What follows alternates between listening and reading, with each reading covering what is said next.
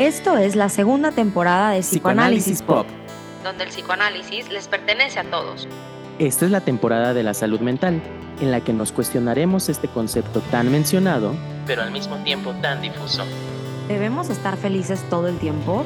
Lo que te dicen en redes sociales es verdad. ¿Existe la salud mental? Acompáñanos a descubrirlo. ¿Qué onda, amigos, amigas, amigues? ¿Cómo están? Muy buenos días a todos. Bienvenidos, bienvenidas, bienvenides a la segunda temporada de Psicoanálisis. y aquí tenemos a nuestra querida Fernanda Treviño desde Los Cabos. ¿Cómo estás, Fer? Hola, bien, muy bien, muy emocionada. Eh, siempre tú y yo con mil contratiempos para poder grabar, pero ya estamos acá quiero dejar constancia de que hoy sí estuve a punto de matar a Fer. Hoy sí, hoy sí, hoy sí. Está bien. Yo también, estuve, yo también estuve a punto de matar a personas hoy. Mm. Pero sí, la verdad es que con justa razón me querías matar. Como muchos ya me conocen, soy la persona más despistada y que dejo todo al último. Y por qué no, dejé también esto al último. Pero bueno, ya estamos. Eh, pero también que hay, oye, ¿lo escucha la persona que se llevó tu cargador? ¿El podcast? Paris bebé, espero que lo esté escuchando. sí, también, también hay que matarlo un poquito. Sí, sí, sí, ahí te va un poco de hate, bebé. este, oigan, ya la segunda temporada, ¿cómo ven? Ayer yo estaba viendo las estadísticas, yo soy muy de estadísticas, acuérdense, ya más de 2.500 escuchas totales. Yo estoy muy contento, muy emocionado. Eh, pues eso quiere decir que esto ha tenido un impacto, ¿no, Fer? Claro, y aparte es justo lo que, porque tú ya me lo habías dicho, esto de la estadística, y, o sea, como que lo pienso y digo, qué fregón, porque al final estamos hablando de psicoanálisis, ¿no? O sea, como, y qué fregón que el psicoanálisis, que generalmente no se escucha tanto y no tiene tanto alcance, que ahí vamos, o sea, poco a poco ahí vamos eh, poniéndole voz a esto, ¿no? Claro, no, y aparte lo que hablaba con Fer en la planeación de esta segunda temporada, esta temporada viene con sorpresas, viene con muchas sorpresas, viene con muchos invitados, muchas invitadas, y pues les damos la bienvenida a la temporada de la salud mental, la temporada de la salud mental. Y mm, o sea, y que mientras estábamos en la planeación, pues estábamos considerando que es un tema importante, ¿no? Un tema importante para nuestra sociedad contemporánea, algo que tenemos que empezar a hablar, pero también con nuestro toquecito, nuestro toquecito tanto de psicoanálisis como de Fer y yo. Em, y que antes de grabar este capítulo, les preguntamos en Instagram, ¿para ustedes qué es la salud mental? Ya nos respondieron algunos. ¿Viste las respuestas, Fer? Sí, sí las vi. Sí las empecé a ver. Ahí me llegaban las notificaciones y me ponía a leerlas. Y me ponía a leerlas porque yo también me quedé pensando y a ver, hay, hay definiciones de salud mental, ¿no? No es que no existen definiciones de esto, pero también como que yo dije, a ver, quiero, quiero es como entender cómo lo ven las demás personas y también entender cómo lo veo yo, ¿no? O sea, no guiándome por una definición. Entonces me llamó muchísimo la atención como lo que iban poniendo. Sí, oye, o sea, y que es un tema que mm, digo, falta hablarlo, es importante hablarlo, pero también ya se ha hablado mucho este concepto de salud mental y que aquí, a ver, vamos a empezar con eso. ¿Para ti qué es la salud mental, Fer? O sea, y cero definiciones, ¿eh? o sea, ¿para ti qué es la salud mental? Sí, justo, o sea, como eso es lo que quiero, que, o sea, no irme por la definición. Seguro que Aldo ahorita nos va a sacar la definición y se lo voy a agradecer, pero quitando la definición, iba manejando y, como que iba pensando en esto, ¿no? O sea, como para mí, ¿qué, ¿cuál sería un indicador de que yo tengo salud mental o de que alguien tiene, ¿no? O sea, o, o, que está, justo eso me quedé pensando, es que, a ver, salud mental yo lo vería como que esté estable. O sea, como no quitando si tiene eh, el típico de que emociones negativas o positivas, ¿no? O sea, como si se enoja, si si eh, está triste o si está muy feliz, o sea, como esta parte que pueda sentir todo, que tenga la capacidad de sentir sin desbordarse. para mí eso sería como un, un indicador de salud mental. O sea, que, que, que, pueda sentir sin, sin desbordarse en ninguna emoción. Ajá. Y que es este concepto que dices, ¿no? La estabilidad. Que, ajá, o sea, como, como justo lo iba pensando como más esta estabilidad, o sea, es decir, no se trata de no sentir, ¿no? O sea, porque muchas veces pensamos en estabilidad y que estés como en zen, y, no, no voy por ahí, o sea, no, no que estés en, esta, en esta como postura zen, sino que puedas sentir todo sin, sin irte a lo más profundo de tu ser en la tristeza, pero tampoco irte a lo más eh, grado de éxtasis, ¿no? O sea, en la felicidad, o sea, como en este estado de poder sentir de manera contenida. Ajá. Y que me gusta tu definición, ¿eh? O sea, ahorita tú decías, seguro tú nos vas a dar la definición y no, señora, no, no voy a dar definiciones porque de entrada yo tengo muchos problemas con el concepto de salud mental.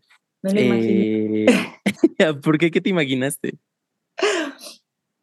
Porque siento que, que hay muchas como, mm, como contradicciones en todo este tema de la salud. O sea, entonces dije como Aldo va seguro a tener como una idea como muy, como, no sé, no sé si quiero decir como clara, pero como pensada de muchos puntos. Ay, me, me, das mucho mérito, pero, pero, o sea, yo creo que más que algo pensado o algo claro también, como poner sobre la mesa muchas dudas, porque mm, de entrada, a ver, yo estaba pensando, salud mental se conforma de dos palabras, digamos, salud y mente, y que vamos a, vamos a entrarle por el término de salud. ¿Qué salud? ¿A qué nos hace pensar la salud? Como que algo médico, ¿no? Y cuando alguien dice mm, salud o enfermedad, eh, pienso como en la enfermedad como si hubiera entrado un agente patógeno a tu cuerpo, un virus, una bacteria, un trastorno, un algo, y eso es la causa de la enfermedad. Y muchas veces, como que solemos tener este, mm, esta concepción de los, ahora también tengo, tengo problemas con este término, de los trastornos mentales, como casi, casi que, por ejemplo, depresión, casi, casi como si se me metió el virus de la depresión como si se me metió el virus de la ansiedad, como, bueno, obviamente lo estoy diciendo, esto que estoy diciendo es un poco un sinsentido, pero ¿qué les parece entonces? Ah, es que tengo algo mal en mi cerebro y eso me da depresión. Tengo algo mal en mi cerebro, cerebro y eso me da ansiedad. Y a mí, yo tengo muchos problemas con eso, pero tú cómo ves, Vera? Y sabes, es que ahorita que estabas diciendo eso justo me quedo pensando, y, y sí, ¿no? Por eso también estuvo como tan de moda, o no quiero decir tan de moda, pero como que era muy, o sea, algo que se estaba haciendo mucho de que te sentías mal, ibas con el psiquiatra, te medicaban y ya está. ¿no? O sea, porque justo era, me dan la pastillita que me quita esto que está mal, ¿no? O sea, ya sea depresión, ansiedad, lo que sea, y listo. Pero es que era, o sea, es que no te estás yendo, ni siquiera entiendes por qué te está pasando. Entonces, no, no quiero decir con esto de que, que, que la psiquiatría no funciona, claro que funciona, claro, ¿no? Por supuesto que hay casos en donde se necesita la pastilla, pero también tenemos que entender de dónde viene, ¿no? O sea, ¿qué, pasó? O sea, para que justo empezaras a, sentir eh, ansiedad, depresión. Y, lo pienso porque eh, ya van varios casos que tengo que, que, que yo no sé qué tan creyente era, lo voy a decir así, pero que van varios casos que de plano no veo por dónde va. O sea, y, y, que, y que yo digo, a ver, esto, o sea, entiendo el caso, no es que no entiendo el caso, o sea, entiendo de dónde viene, entiendo qué está pasando, entiendo todo esto, pero, pero, o sea, más bien entiendo su historia, pero no estoy entendiendo cómo está detonando tan fuerte todo lo que pasó. ¿Cómo es eso? Sí, o sea, ¿qué hace cuenta? A ver, es que no quiero que se malinterprete tampoco esto. Sí sé por dónde van, o sea, conozco su historia, sé lo que les duele, ¿no? O sea, como, eh, como, sí, estas carencias, los traumas que hubieron y, y puedo, o sea, puedo entender el dolor, pero no entiendo la magnitud. Ah, ok. O sea, como, ok. como, como, por ejemplo, eh, estoy viendo, eh, no sé, como lo que está doliendo, pero está totalmente desproporcionado a cómo se está sintiendo. Ok, ok. O como que dirías que mm, siente bastante más y se desborda bastante más con relación a lo que de hecho está pasando. Sí, Ok. sí. Pero a un punto en donde um, totalmente, y es que no lo he visto solamente una vez, ya van varias veces que lo veo, que no, o sea, que a un punto en donde pierde totalmente el control, eh, así que pierden totalmente su, o sea, el control de, de- de, eh, cómo se expresan, cómo, o sea, lo que están sintiendo, como, no sé, cómo, o sea, como, como si fuera una explosión.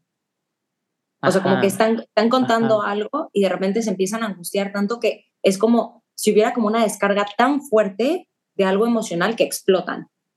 Sí, sí, sí, sí. Pues es el desborde. Exactamente.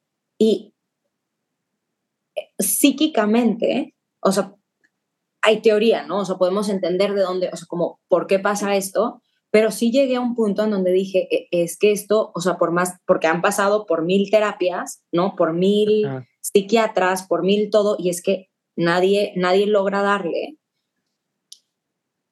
Y yo ya en, en- en un poco en, en este sentido dije como, es que siento que esto está más allá de lo que yo pueda ver, o sea, y de lo que yo pueda sentir y de lo que yo pueda como... Y me encontré con una neuropsiquiatra que, que hace un estudio, o sea, impresionante, o sea, como un mapeo cerebral, pero, pero impresionante.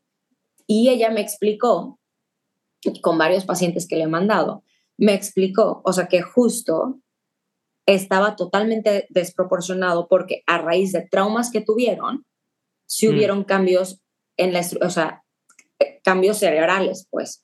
Entonces, te das cuenta que tienen como, como, se me fue el nombre, pero es como un tipo, eh, no, me, no me acuerdo cómo se llama, pero como tipo epilepsia, pero sin ser epilepsia, pero son como estas convulsiones emocionales y que sí tienen una raíz cerebral. O sea, como, por ejemplo, ella lo puede localizar de que hay, hay pacientes que lo tuvieron en la parte, en el lóbulo frontal, otro en la amígdala, otro. Entonces, dependiendo de dónde están como estos como descargas eléctricas neuronales, es porque, como, o sea, es este desborde dependiendo en qué área. Y ahí fue cuando yo me di cuenta, es que justo, o sea, por más que yo hubiera estado mil años en terapia y estado como intentando entender, explicar, digerir, es que no, yo nunca hubiera podido contrarrestar, contrarrestar esa parte. Porque es que sí les dan antiepilépticos. Que yo ahí voy a, ahí yo voy a ser el, ¿cómo se dice? El abogado del diablo, ¿eh? Vas, vas por favor. Eh, o sea, yo, de una vez voy a dejar muy clara mi postura. A mí, por lo general, me chocan, no me gustan las explicaciones en lo neuro. Te voy a decir por Sí, qué. sí, sí, sí. Porque, por ejemplo, ahorita dices, eh, un paciente X, ¿eh? Un paciente le hago una, un electroencefalograma, una tomografía, una resonancia, cualquier técnica de este, eh, cualquier técnica de imaginería cerebral y van a salir cosas. Pero la causa, la respuesta, no está en el cerebro, está lo que le pasó en su historia. Se Sí. ilustra por medio del, de, bueno, de los resultados en el mapeo sí, sí. cerebral. Pero el resultado está en su historia. Ahora, que también nos puede dar luz, eso, eso sí, ¿no? Como en el sentido de, No. ah, bueno, Y 100% está en su historia, ¿no? O sea, Ajá. esta, esta neuropsiquiatra fue lo que me dijo, o sea, la respuesta va a estar en su historia, no está en lo que yo te estoy enseñando acá. O sea, lo que yo te estoy enseñando acá es para entender por qué ningún medicamento le ha funcionado. mm, O sea, por qué ningún ansiolítico, por qué ningún antidepresivo, porque es que no necesitaba eso. Era un antiepiléptico sí. lo que necesitaba, ¿no? Sí. Entonces, por eso, por más que tú intentabas contenerla con terapia y con medicamento, es que nunca, nunca la ibas a poder contener o la ibas a poder contener en 20 años si es que si no se me suicidaba antes, ¿no? Sí. Y ese es el riesgo, o sea, como, como a mí en ese sentido fue lo que se me hizo súper interesante. O sea, no Sí. en el que me digan, ah, tiene esto y con, ente- con este antiepiléptico va a estar bien, porque ella me dijo, yo le puedo dar este medicamento, pero en dos años es que si no va a terapia, va a regresar a lo mismo. O sea, no se le va a quitar Sí. absolutamente nada, Sí, Entonces, sí, sí, porque estas descargas van a seguir. Sí, sí, sí. Entonces, Ah, ah. justo ella era lo que decía, ¿no? O sea, como yo voy a dar este medicamento, voy a ir monitoreando y realmente son cuatro casos los que tengo, o sea, que, que Ay, pero cuatro casos que genuinamente, o sea, cuando me llegan yo digo, hay algo que no, pero porque ya pasaron con mil psiquiatras, ya pasaron con mil analistas, ya pasaron con mil tipos de corrientes psicológicas, o sea, han estado internados, o sea, ya tienen una historia fuerte de búsqueda, ¿no? Que, yo, que ahí es cuando yo digo, es que algo no está funcionando, o sea, no Sí, es, claro. ¿No? O sea, y ahí fue lo que me llamó la atención, que, que esta, por eso, por eso me cayó también esta neuropsiquiatra, porque Sí. ella me dijo como, yo puedo dar este medicamento, pero es que si no van a terapia, en dos años los voy a tener de la misma manera acá. Y Sí, ella ya, tiene mucho recorrido y eh, me explica que los pacientes que van a terapia, muchas veces el medicamento lo, de- o sea, lo necesitan un año o dos y luego lo dejan de usar de por vida, porque se Ujú. logran, o sea, como logran entender, regularse, contenerse, eh, ya eh, psíquicamente, no con, no con medicamento. Y eso se me hizo impresionante. sí, claro. O sea, que aquí, pequeño paréntesis, a lo largo de esta temporada me van a ver, eh, ¿cómo se dice? Como repelar mucho contra las explicaciones neuro, pero no contra los neurocientíficos, los neuropsicólogos, porque muchas veces ellos saben cuál es su papel. O sea, como es esta neuro, neuropsiquiatra que dices que es, ¿no? Como que Sí. sabe que su objeto de estudio, lo que ella está viendo, pues es sistema nervioso. Em, y, Y, un le queda proceso. claro que es su área.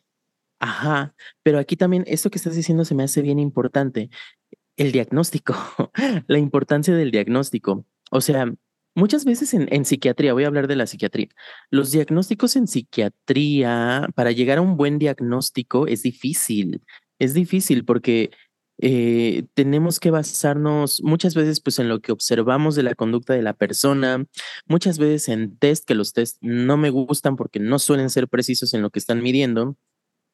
Em, y a veces este tipo de herramientas de imaginería cerebral pueden ser bastante más precisas, pueden dar bastante más luz y eso nos puede dar un buen diagnóstico eh, para el medicamento que va a tomar.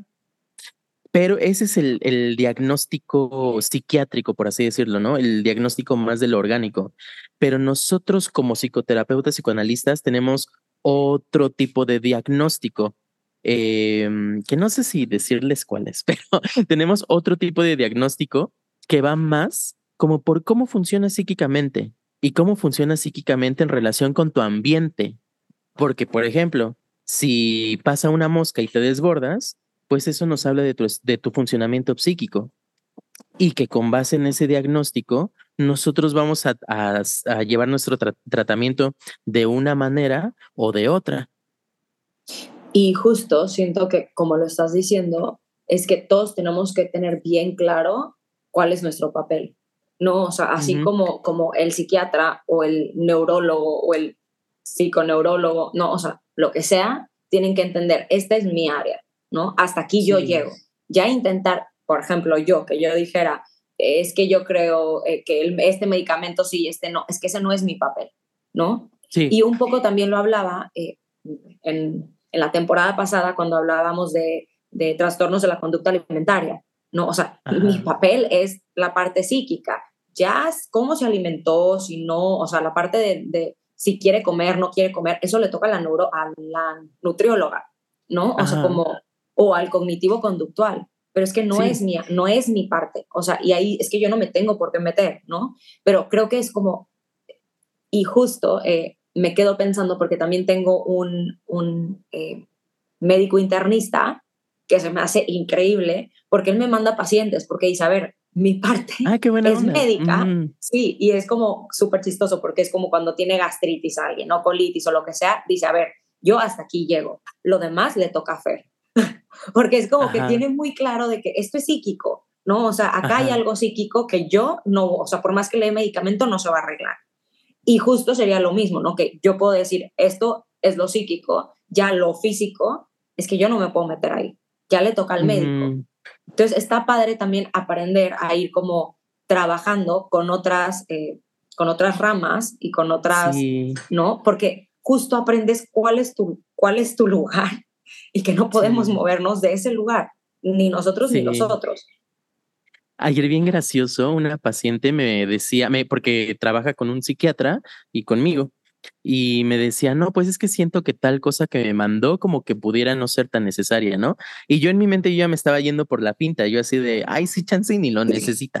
Este, pero después ya en la misma sesión dije, no, no, no, a ver, espérate, tú no eres psiquiatra, tú no sabes de psicofarmacología. Bueno, sé muy poquito. Este, dije, no, mi papel no es decirle si está bien o no está bien, más bien, a ver, cuéntame cómo te hace sentir lo que te dijo el psiquiatra, cuéntame cómo te está haciendo sentir este medicamento, o sea, trabajar más con esas partes, porque mi papel no es la psicofarmacología, claramente. Pero también te digo que, y, y no es meterme en psiquiatría, pero sí creo Ajá. que muchas veces, y, y, y eso también lo vamos aprendiendo, ¿no? O sea, con la experiencia, es que sabemos qué paciente genuinamente sí es psiquiátrico y cuál no. Porque es que muchas Sí. veces están medicados cuando no deberían de estar medicados. Y no es que estoy reclamándole a los psiquiatras, pero es que muchas veces sí pasa, ¿no? O sea, yo estoy hablando de estos casos porque genuinamente son casos que yo digo están entre la vida y la muerte y es que yo psíquicamente ya no sé qué hacer, ¿no? O sea, Sí. pero hay muchos otros que, a ver, que, que, que estás sintiendo, que es que no te estás muriendo por sentir y solamente por sentir los medican, ¿no? O sea, es que cortó con el novio y está deprimido, medíquenlo. Es que no sé qué, eh, uh, ¿no? O sea, entonces yo creo que hay que tener cuidado con los medicamentos y cuándo mandas a un paciente con psiquiatra y cuándo no. Sí, claro. Yo estoy 100% de acuerdo con eso, porque luego sí es verdad que existe mucho esto de que mm, eh, mm, mm, hay un canal que yo sigo en medicina, que ya lo he platicado aquí, que es el de Mr. Doctor, que tú, tú no lo conoces, ¿verdad? ¿Tú nunca lo has escuchado? Yo lo escuchaba mucho hace un año, dos años, y decía mucho esto de que es que las emociones también se enferman. Y si las emociones se enferman, el médico para ir con de- el médico de las emociones es el psiquiatra. Y yo digo, mm, no sé, yo diría, o sea, sí, puede ser, puede ser, pero es verdad que no todos los pacientes son de psiquiatría, porque muchas veces simplemente es la angustia normal que todo mundo tenemos. Y a ver, y es que la realidad, ¿no? O sea, a mí me pasa seguro también de que cuando un paciente está en un duelo, pues está en un duelo, pa, duele, le va Sí, a doler. claro. O sea, es que no le puedo quitar eso al duelo, ¿no? O sea, estás Sí, pasando, claro. estás atravesando un duelo, ¿no? Claro que duele. Si yo te doy un medicamento, es que vamos a detener el duelo por completo. Obviamente hay que tener como esa sensibilidad de saber qué tanto este duelo lo está paralizando por completo y no lo está dejando pensar y no lo está dejando hacer su vida en lo más mínimo, o qué tanto sí le está haciendo con dolor. Y es que si lo está haciendo con dolor, pues es un proceso. Pero si yo lo medico, entonces detengo el duelo y entonces va a traer no sé cuántos duelos arrastrando y de repente en algún punto va a explotar. O sea, y que también es verdad la otra parte, que a veces los medicamentos, la, los psicofármacos, son una salvación, Sí, honestamente, claro. Por supuesto. Y esa es la sensibilidad que un, que Sí. un psicólogo, eh, psicoterapeuta, psicoanalista tiene que tener, ¿no? O sea, es decir, hasta, hasta dónde puedes dejar que tu paciente esté sintiendo sin que se desborde y hasta dónde no. Sí, y, y decidirlo con el paciente, ¿no? O sea, es una plática de los dos que dicen, ¿sabes qué? Pues creo que en este momento de tu vida puede que te ayude el fármaco, o ¿sabes qué? ¿Qué te parece si lo seguimos trabajando acá? O sea, como que es una decisión de los dos, que también esto me lleva a, no hay tanto criterios claros de cuándo medicar y no, bueno, no sé, ¿tú, ¿tú qué opinas? Yo no creo. O sea, la- seguramente un psiquiatra va a salir a decirme, Ajá, no seas claro. tonta niña, claro que sí. Sí. Pero más bien, o sea, generalmente nosotros somos como la primera puerta, ¿no? Sí. O sea, a que lleguen a un psiquiatra. Generalmente, digo, hay veces que se brincan al psicólogo y se van con el psiquiatra, pero pues más bien siento que es como un feeling. O sea, y sí, sí. a ver, ¿cuántos psiquiatras hacen test? Casi ninguno. Sí. O sea, la realidad es que llegas y le cuentas, o bueno, no sé si tú, tú lo has vivido distinto, pero tú llegas al psiquiatra y, le dices como, ah, me ha pasado, me siento esto, bla, bla, y ellos ahí deciden si te quieren medicar o no. Sí, ah, fíjate, qué bueno que mencionas esto, ¿eh? Porque yo, yo, yo, yo, yo he identificado al menos dos tipos de psiquiatras. Los psiquiatras que se basan en un checklist de síntomas y si cumples con los criterios, entonces cumples con el trastorno dado y entonces te mandan medicación.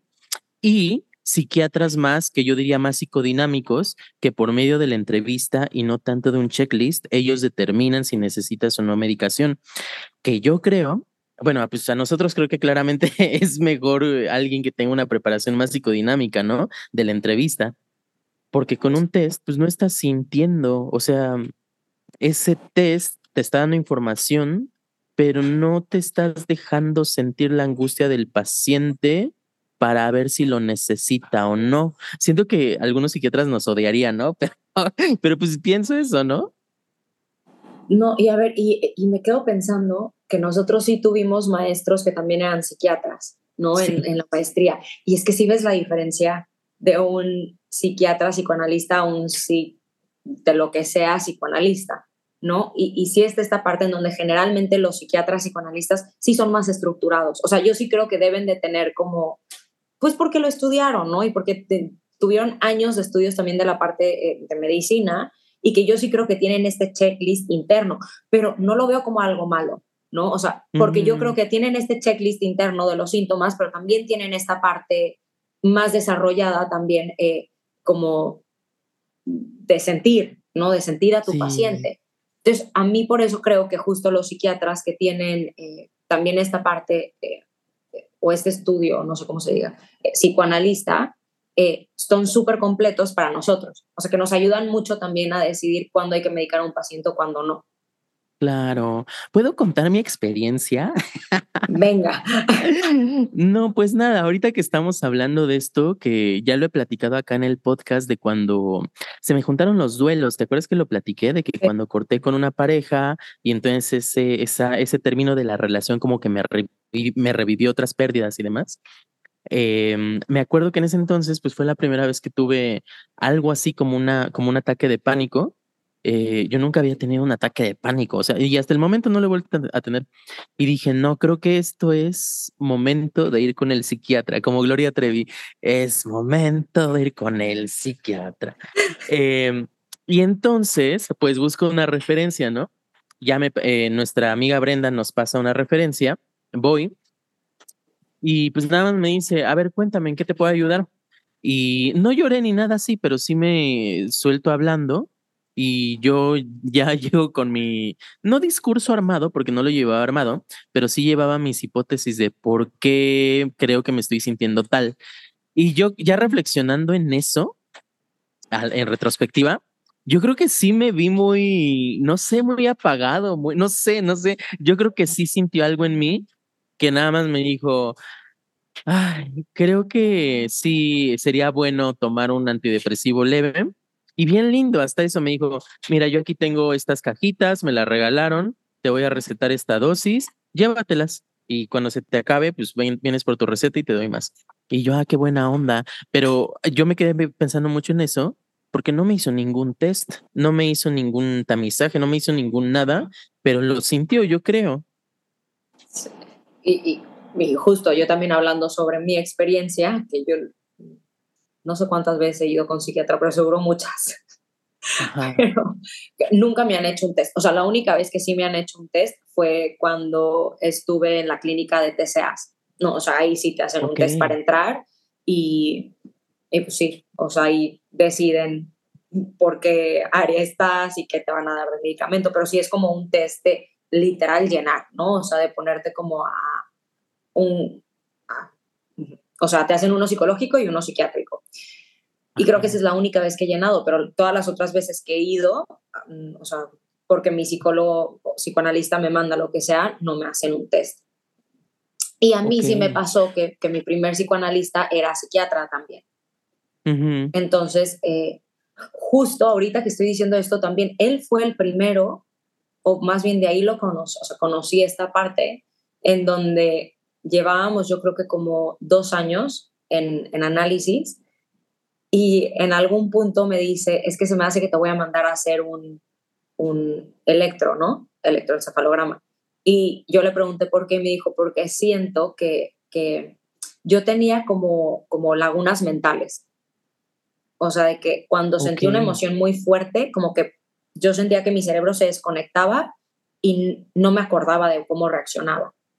Entonces, como que él me dijo, te voy a hacer un electro, nada más para ver eh, cómo está todo. Misión el electro, y ahí también se dieron cuenta que tengo, eh, bueno, tenía, porque según yo ya no me pasa, pero tenía esta parte en donde eh, tenía como actividad, eh, no sé cómo se llama, eléctrica, no, no Ujú. se dice eléctrica, pero como una actividad neuronal muy, muy, muy fuerte en momentos específicos y por eso tenía este tipo de reacciones. Y eso es lo que me he dado cuenta en los pacientes que cuento, ¿no? O sea que Ok. cuando yo puedo percibir esa parte que a mí me pasaba, lo puedo sentir en la otra persona que ya es demasiado desbordado, ahí es cuando digo, es que esto va por otro lado.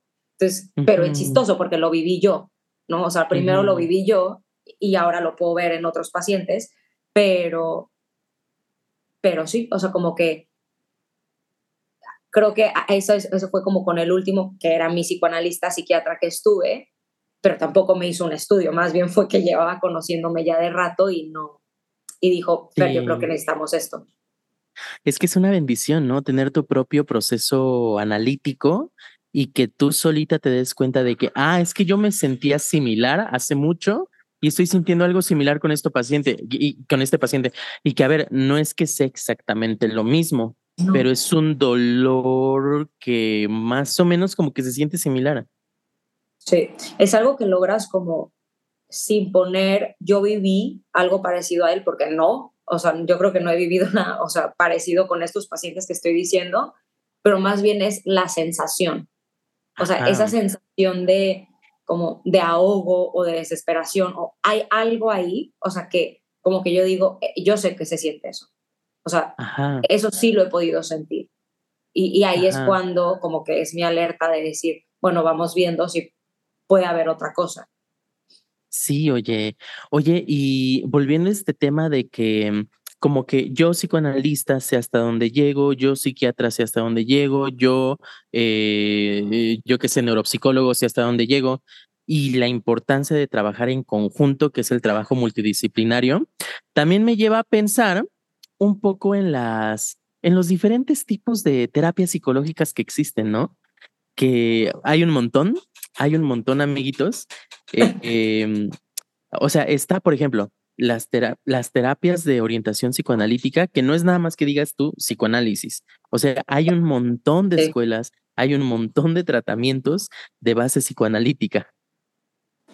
Eh, que muchos ni estamos, o sea, aparte hay peleas internas, ¿no? Sí, O sea, claro. aparte de que hay un montón de ramas en la psicología, dentro de las ramas hay otras Sí. escuelas y dentro de esas escuelas, sí, o sea, es, Sí. es O impresionante.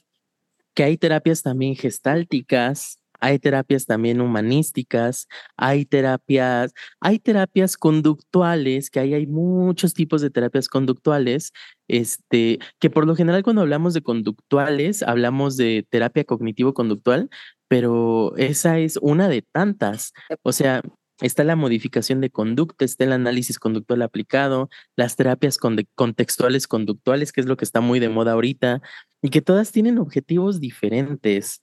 Yo me quedaba pensando en esto, eh, no tú, Fer, perdón.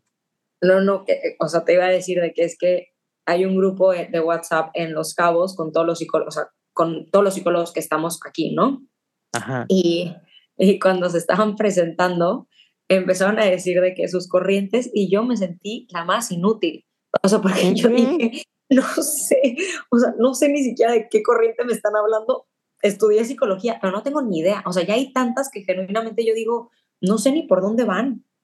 Que no estoy diciendo que estén mal, porque seguro ellos pueden decir lo mismo de psicoanálisis. Solamente que es que ya me quedé corta, ¿no? En conocer todas las que hay.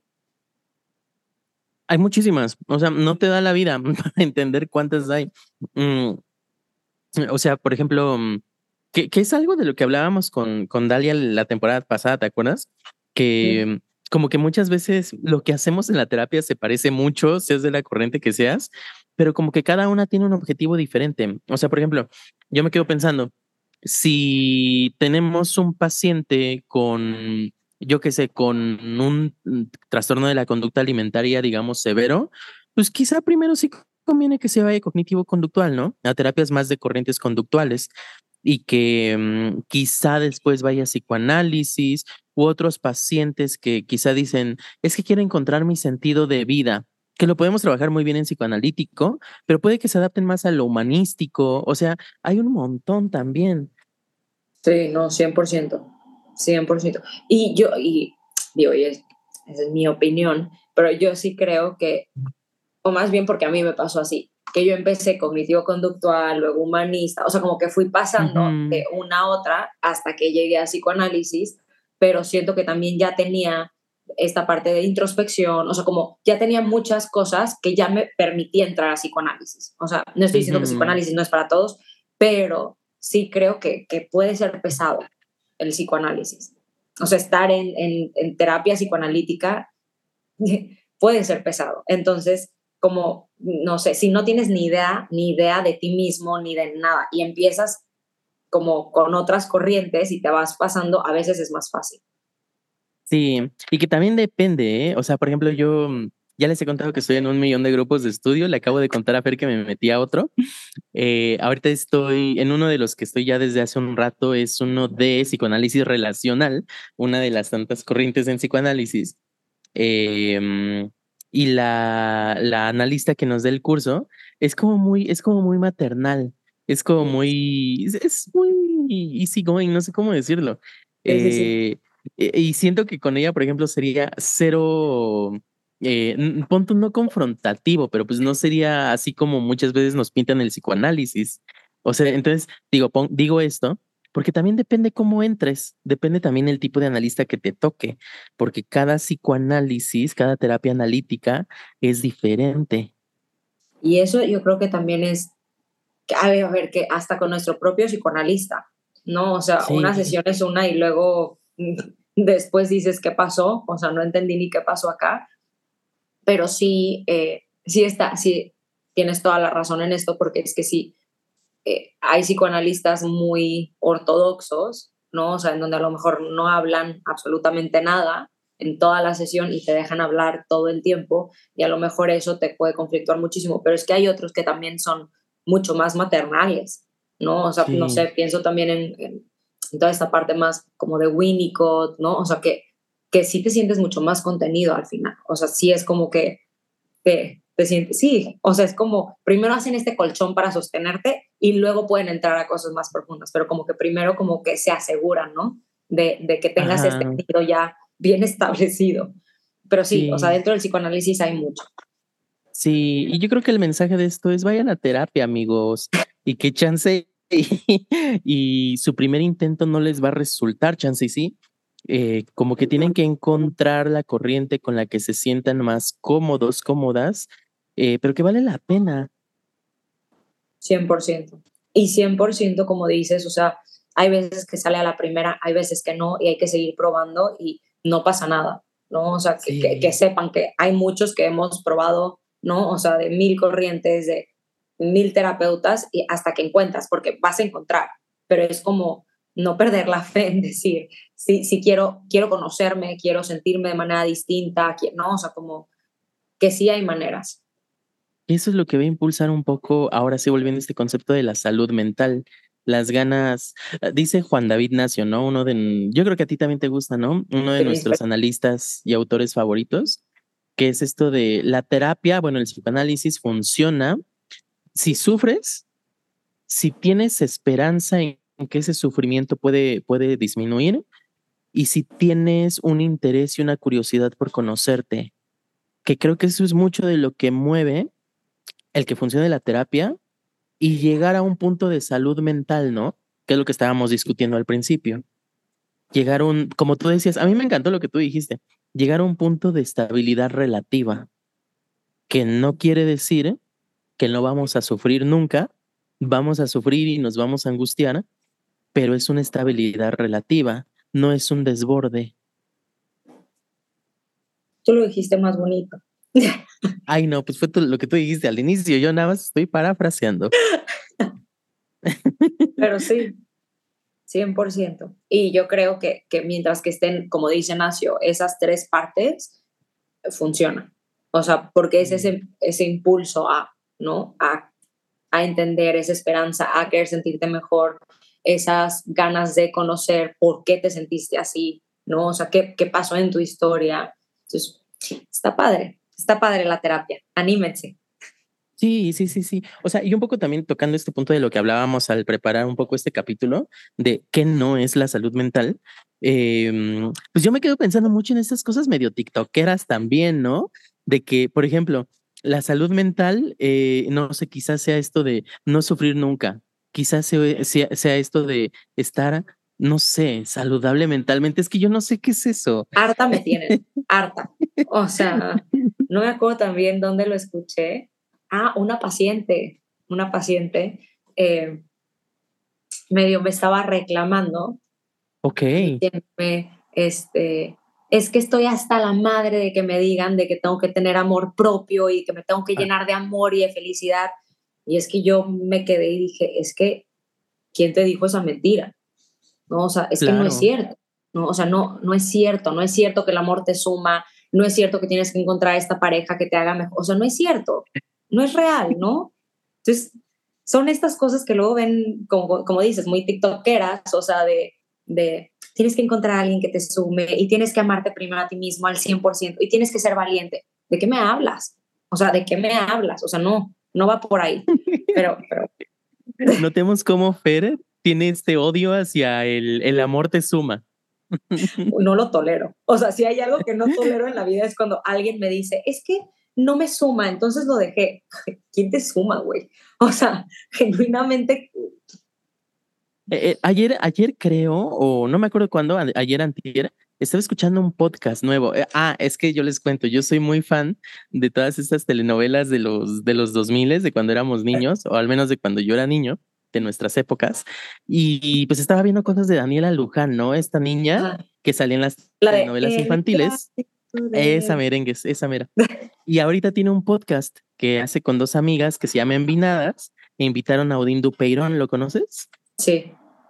Este señor que es, creo que es actor, pero también hace como monólogos y cosas como que pudiéramos pensar, ajá, que pudiéramos pensar que son como motivacionales, pero la verdad es que luego sí tiene cositas que digo, ah, mira, sí tiene sentido esto que está diciendo. Y estaba escuchando este podcast donde lo invitaron y decía esto de que lo mismo, ¿no? Pues ¿quién te suma? O sea, en realidad todo, todo te resta. Una relación, un trabajo, por muy feliz que te haga un hijo, todo te resta. O sea, ahora también te puedes sumar, pero pues no es que no vaya a haber restas, no es que no vaya a haber pérdidas. Pero es que si lo piensas, el amor te resta. O sea, sí, te puede dar momentos bonitos y todo, pero es que, a ver, si yo tengo mi vida ¿no? Y trabajo y, hago de comer y voy al cine y voy a mis amigas, es que si me enamoro de alguien, voy a tener que hacer un cachito de mi vida. Es decir, voy a tener que quitar algo, voy ya sabes, voy a perder algo si quiero que alguien se meta, ¿no? O sea, entonces sí, claro que me está restando tiempo mío, tiempo de mi trabajo, tiempo con mis amigas, tiempo, lo que sea, me está quitando. Pero es que no está mal, eso es lo que voy. O sea, no está mal que yo tenga que mover algo o, restar algo, ¿no? O sea, que claro, que me va a dar, que bla, bla, sí, pero la vida no se trata de eso. O sea, yo creo que, que todo nos suma, todo nos resta, todo, y, no, y, no, tenemos que definir el amor por si me sumo o me resta. Hay un montón de términos que no tienen nada que ver con la salud mental, sea lo que sea también, ¿no? La salud mental. Este, incluso, digo, no sé tú qué opinas, pero incluso este término de autoestima, a mí me choca un poquito, porque ¿qué es eso? O sea, pues sí, es un poco como quererte a ti mismo, es un poco como, pero al final, ¿qué es eso? O sea, claro que te vas a odiar un poquito y te vas a estimar un poquito.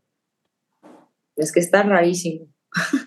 o sea, porque también justo, o sea, esto de, eh, tengo una amiga que, que, que que se quería aventar, ¿no? De un, no era como una cascada, pero una piedra al, al mar. Entonces, te juro que ibas a decir que se quería aventar de un puente y yo, "No, ¿cómo? Cállate, Fernanda. no me diría así. No, Ajá. entonces estaba diciendo como aquí como de cobarde o algo así, ¿no? O sea, porque no se animó a aventarse, ¿no? Y otro chavo de más chiquito sí se animó. Entonces como que, como que están eh, poniendo como, no, es que eres súper valiente por por lo menos haberte puesto ahí. Y dijo, no, fuiste cobarde. Da igual ser cobarde. Hay veces que somos cobardes. Pues es que no está Claro. mal, ¿no? O sea, es que no Sí. entiendo por qué siempre tenemos que intentar buscarle este lado positivo. Es que hay, a ver, el miedo no es malo. No, o sea, a mí me da miedo y ya está, es mi miedo.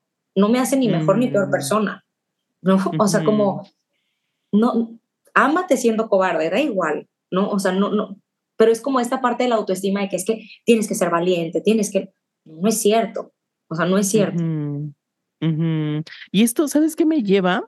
A, en la cajita de comentarios que les pusimos que nos definieran amor propio, este, este Santiago Ortega, eh, que siempre hablo de él de su podcast de Vamos a ponerlo en palabras, nos comentó y nos puso, ¿qué salud mental? Ser tú mismo. Y dije, Sí. claro, claro, Sí, está, está bonito, está bonito, claro que sí, 100%, 100%. sí, Eso es sentir, sentirte, ¿no? Tú, sin el criterio y el de alguien más. O sea, es yo. Pero también a lo largo de esta temporada, amigos, amigas, vamos a reflexionar, ¿no? O sea, ahorita estamos poniendo en duda estos términos tiktokeros, estamos poniendo en duda el término de salud mental, ¿qué es eso? Estamos poniendo en duda varias cosas y yo creo que este va a ser el propósito de la temporada, dudar. Dudar muchísimo y traer Sí. sorpresas que nos hagan dudar más. Claro, claro. ¿Cómo sentiste este primer episodio, Fer? Me encantó, a pesar de que casi me matas al principio. Bueno, pero salió, salió, salió. Salió. Se logró. Ay, amigos, ¿cómo ven? Em, pues bienvenidos a esta nueva temporada. Esperemos que la disfruten muchísimo. Em, acuérdense de, ya voy a hacer más llamadas a la acción del Spotify. Acuérdense de darnos cinco estrellitas si les gusta el podcast. Acuérdense de seguirnos en Spotify o en Apple Podcasts o por donde nos sigan. Acuérdense de hablarle a sus amigos, así de que, oigan, es que escuché este, este podcast que está bien padre, que estos muchachitos dicen cosas interesantes. Escúchenlo, compártanos, compártanos. Síganos, Nos, califíquenos. y nos ayuda. Nos ayuda Sí. mucho a, a seguir animándonos. No necesitamos Sí. mucho empuje, la verdad. Somos muy.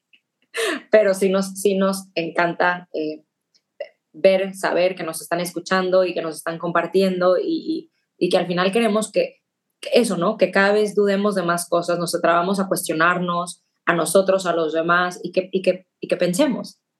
Sí, síganos en nuestros Instagrams, que la del podcast es arroba psicoanálisis.pop, la de Fernanda es, si te acuerdas, ¿verdad? Ya se Arroba olvidó. Sí, pues ya, pues ya no lo había dicho. arroba sic. No, arroba sí. Fernanda T. gracias. la mía, arroba psicoanálisis.aldo.toledo. También búsquenos. a- Ah, um, a noticia, noticia, noticia. Ya tenemos quien nos va a ayudar en nuestras redes sociales, en llevar nuestras redes sociales. Bendito sea el Que Señor. somos pésimos. Sí, sí, la verdad, sí.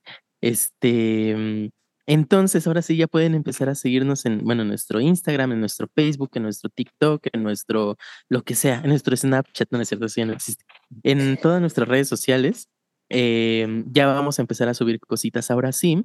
Y pues díganos qué les pareció. Escríbanos por Instagram. Nos encanta que nos escriban por Instagram. Nos encanta, sí, exacto. Y, y que nos contesten cuando subimos cosas y así. Vale la pena. Claro. Y a, y a quienes nos han sugerido episodios ya están incluidos en esta temporada, así que espérenlos también. Pues vamos a dejarle aquí, Fer. La dejamos acá. Y nos vemos. Y nos vemos sigue. el siguiente. Claro. Bye, bye. Adiós. Fer. Bye.